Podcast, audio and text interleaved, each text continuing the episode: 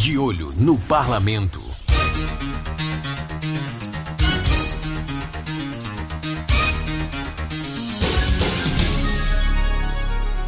Olá, eu sou Gabriel Jesus. E eu sou Thalisson Souza.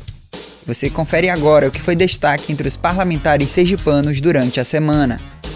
Na Câmara Municipal de Aracaju, o presidente da Casa Legislativa, o vereador Nitinho, do PSD, recebeu representantes da Associação de Transportes Escolares do Estado de Sergipe para tratar de demandas da categoria. O presidente da Astrans, Pialtran Cruz, explicou que o objetivo da reunião com Nitinho é para analisar a viabilidade de o transporte escolar ter o mesmo benefício do táxi. Nitinho disse que irá encaminhar a demanda da categoria e marcar uma reunião com o secretário municipal de Finanças para ver se há possibilidade, já que a Câmara Municipal de Aracaju não pode fazer essa isenção. De olho no parlamento. Na Assembleia Legislativa de Sergipe, o deputado estadual Rodrigo Valadares, do PTB, comemorou a retomada dos voos charters em Sergipe. O projeto já foi liderado por seu pai, o Pedrinho Valadares, enquanto era secretário de turismo aqui do estado. Segundo Rodrigo, a continuação do trabalho exercido por seu pai não foi o único motivo pelo qual ele comemorou, mas também pela contribuição do desenvolvimento turístico e econômico aqui em Sergipe. Os voos do tipo charter são aqueles que contam com um modelo de operação não regular, ou seja, que não seguem os horários pré-determinados e os cronogramas comuns das companhias aéreas.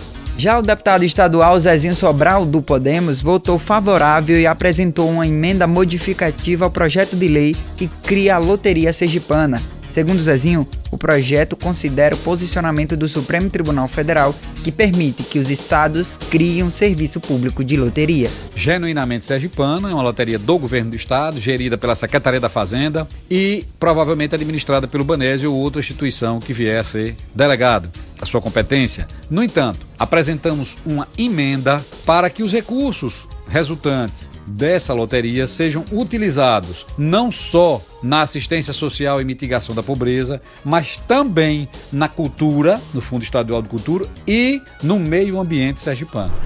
De olho no parlamento. Em Brasília, na CPI da Covid-19, o senador Rogério Cavalho, do PT, questionou a interferência das manifestações do depoente Luciano Heng durante a fala do relator Renan Calheiros. Eu fiz uma questão de ordem em relação ao comportamento do depoente, que estava se comportando como se estivesse no palanque eleitoral.